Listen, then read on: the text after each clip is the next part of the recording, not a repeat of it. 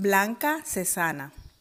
Cuando los niños estaban con su padre, Blanca se quedaba sola en casa, sin sus hijos, que hasta ahora la habían mantenido ocupada los siete días de la semana sin parar, desde que ella los trajo al mundo hacía diez años. Al principio usaba esos momentos obligados de soledad para llorar.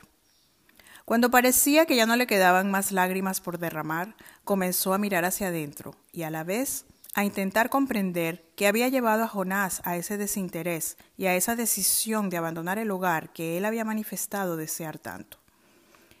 Blanca conocía la historia del hermano de la señora Hortensia. Ella siempre habló sin ambajes del tío homosexual de su marido, ya que Jonás no escatimaba en hacer mención del tema para asegurarse de que su propio hijo se fuera por el camino correcto. ¿Sería que a Jonás le había dolido que Blanca expusiera a su tío sin tabúes? ¿Sería el abandono de sus padres a los nueve años lo que lo había malogrado emocionalmente y no le permitía amar y celebrar su propio hogar? ¿Sería algo que ella hizo o dejó de hacer? ¿Sería la falta de pasión en sus noches de agotamiento? Lo que Blanca sí tenía claro es que la familia de Jonás no la había recibido a ella como sus padres habían acogido a Jonás. Blanca no sentía que había sido una hija más para sus suegros. Su cuñada Mary había sido hasta cruel con ella. En la familia García Lecuna no reinaban los mismos valores de aceptación, amor y bondad que reinaban en la familia Romero Sadler. Blanca no recibió ni una llamada de cortesía de la señora Hortensia o del señor Jonás o de su cuñada Mary para ver cómo estaba con la separación. Ella no se los podía imaginar ni remotamente al mismo nivel de devastación en que se encontraban sus propios padres. Eran familias que expresaban sus sentimientos de maneras muy diferentes. O sería que incluso sentían de formas distintas. La soledad llevó a Blanca a reencontrarse con su arte. Para evitar autocastigarse y sentarse en el banquillo de los acusados, Blanca retomó la pintura se mudó al estudio vacío de Jonás, y allí, con su caballete y sus lienzos, se dispuso a plasmar sus emociones entre colores y pinceladas. Al principio todo era muy oscuro. Luego comenzó a agregar rayos de luz. Sus hijos, contentos de pasar ahora más tiempo en actividades con su padre, la ayudaban a convencerse de que había tomado la decisión acertada al confrontar a Jonás. Parecía que vivir separados había hecho bien a la relación padre-hijos. Si sus niños estaban contentos, entonces Blanca debía estarlo también.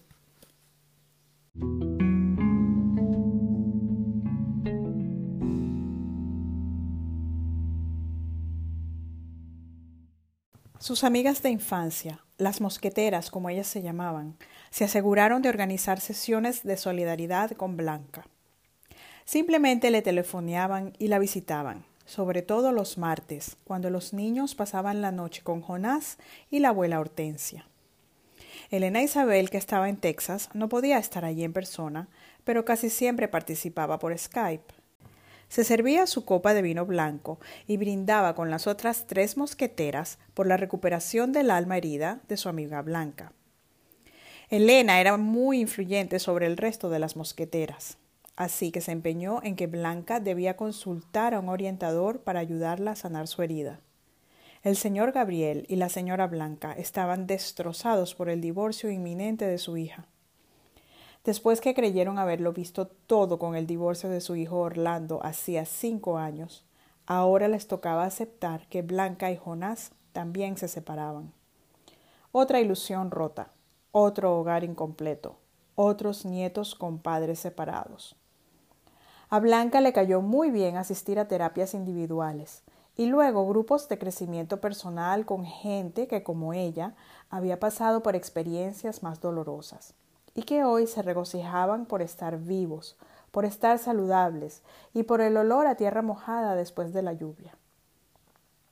No todas las personas podían disfrutar de una vida sana, tranquila y con todas las necesidades cubiertas a pesar de las limitaciones que el sistema socialista había ya comenzado a implementar a fines del 2007, en Golencia aún se conseguía de todo, y se gozaba de cierta seguridad en el vecindario, vigilado constantemente por la empresa del esposo de Carolina, otra de las cuatro mosqueteras.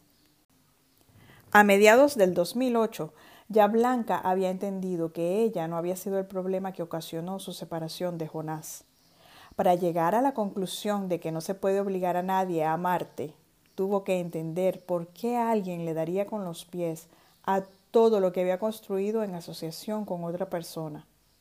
Se llamaba guion de vida, falta de afecto maternal y percepción de niño herido. Ahora Blanca podía usar los martes para ir a su clase de pilates y ella misma daba ánimo a sus padres. Si a ella sus hijos la animaban a sobreponerse a la separación, al estar contentos con su nueva realidad, ella misma podría convencer a sus viejos de que este arreglo era lo mejor para todos.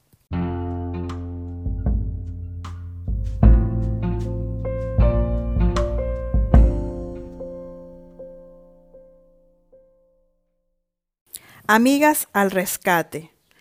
Las reuniones de las mosqueteras se limitaron al último viernes de cada mes en la casa de Blanca.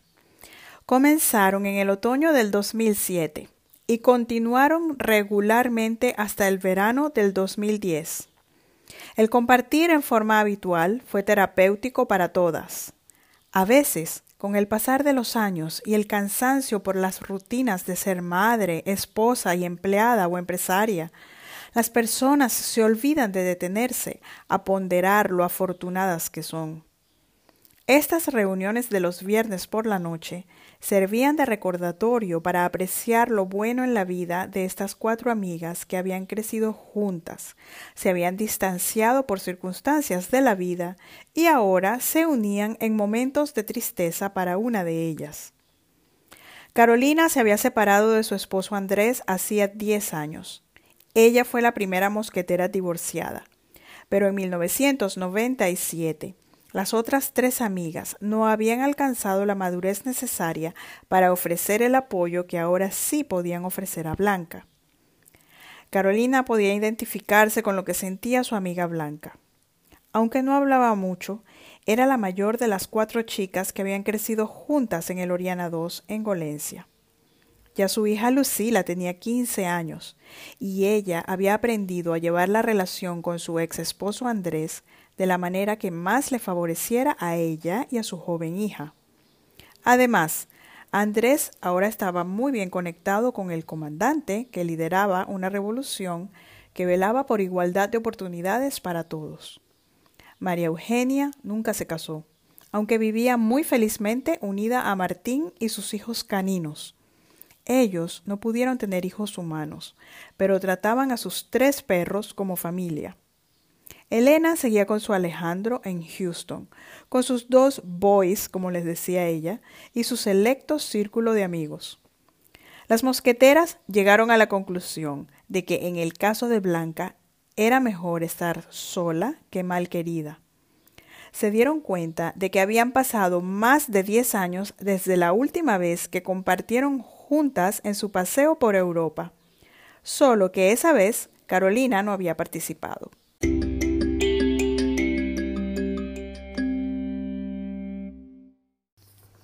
Recordando Europa 1994.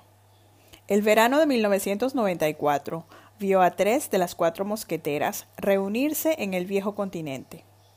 Carolina se había casado a los 25 años y estaba dedicada por completo a su hogar, en el que había dado la bienvenida hace apenas dos años a la pequeña Lucila. Un viaje por Europa con las amigas de infancia no era algo factible para Carolina en ese momento.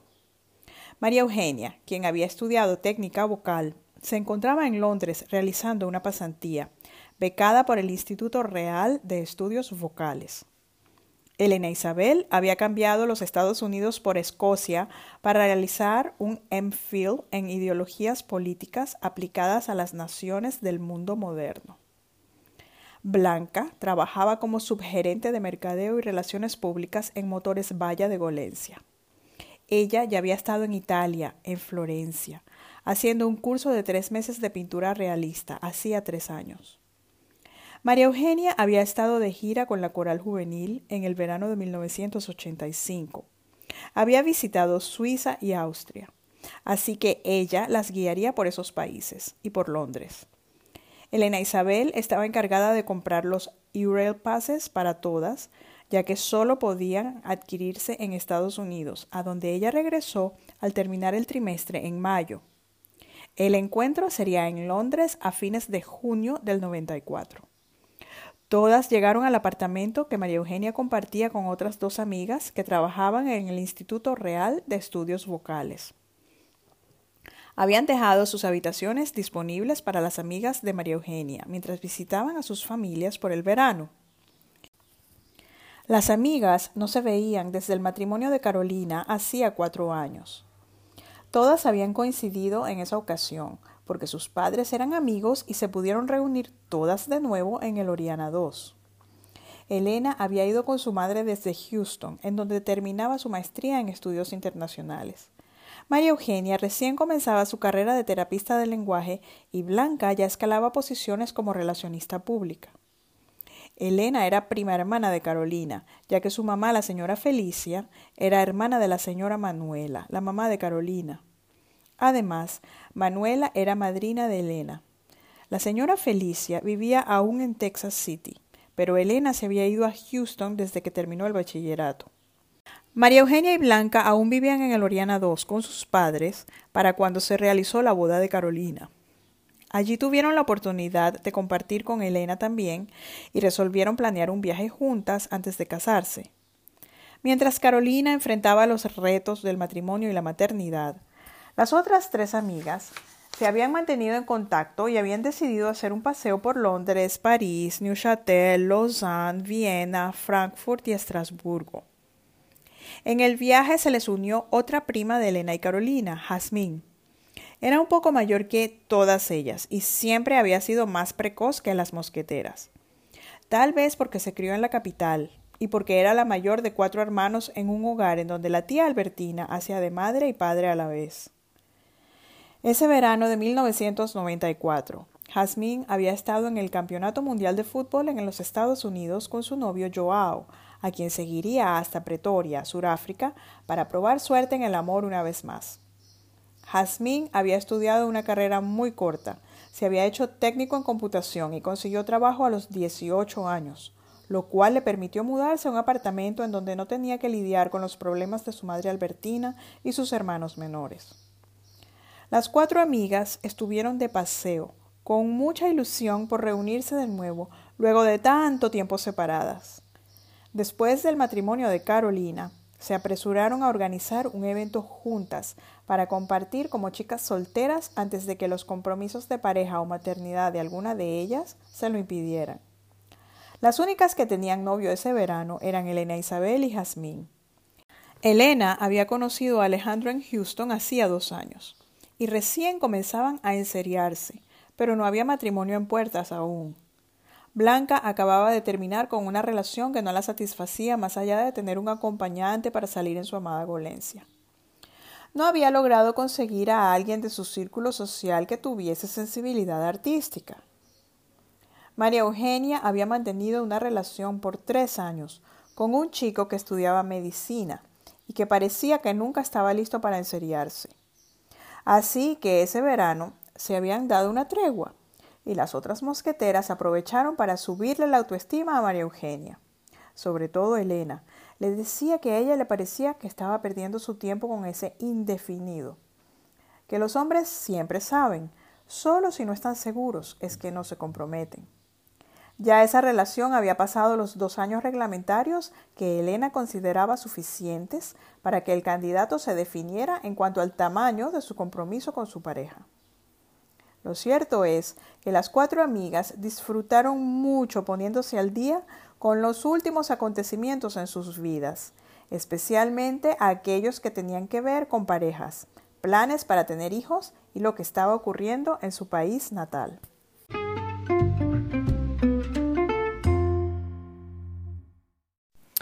Blanca era la única que estaba viviendo en Golencia para cuando viajaron por Europa en julio del 94. Para ella la situación del país no había cambiado mucho. Las constantes devaluaciones de la moneda eran algo con lo que ella había crecido, ya que desde que terminó bachillerato en 1982, estas se habían convertido en un evento común al cual la economía se ajustaba al pasar unos meses.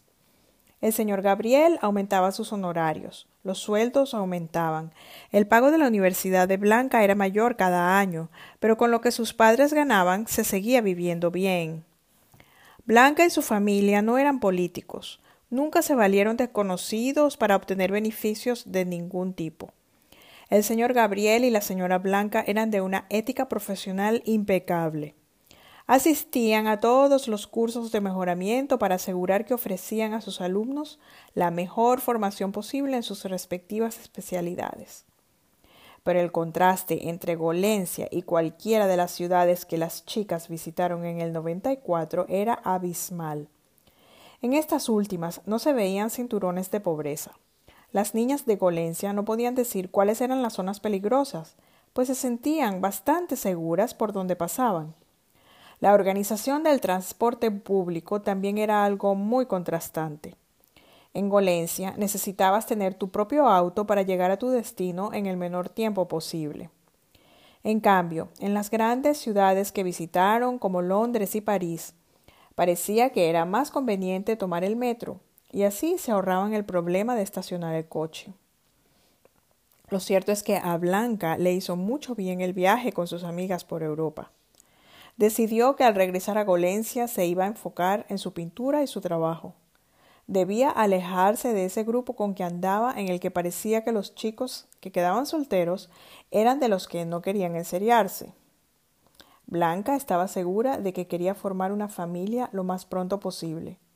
Lo comprendió en algún lugar caminando por las bellas ciudades suizas que visitaron bajo la insistencia de María Eugenia, quien quería recordar sus andanzas en el Festival Mundial de Coros Juveniles unos nueve años atrás. Parecía que el caminar libremente por ciudades llenas de cultura y orden les había aclarado la mente a las amigas. María Eugenia comenzaba a sentirse más segura de sí misma y podía visualizar una vida sin el futuro doctor. Jazmín no aguantó el trote y partió antes de terminar el viaje hacia su nueva aventura en Sudáfrica. Las tres mosqueteras se quedaron hasta completar el tour en Estrasburgo, que con su toque germano les recordaba la colonia, un pueblo de emigrantes alemanes en las montañas de su tierra natal tropical.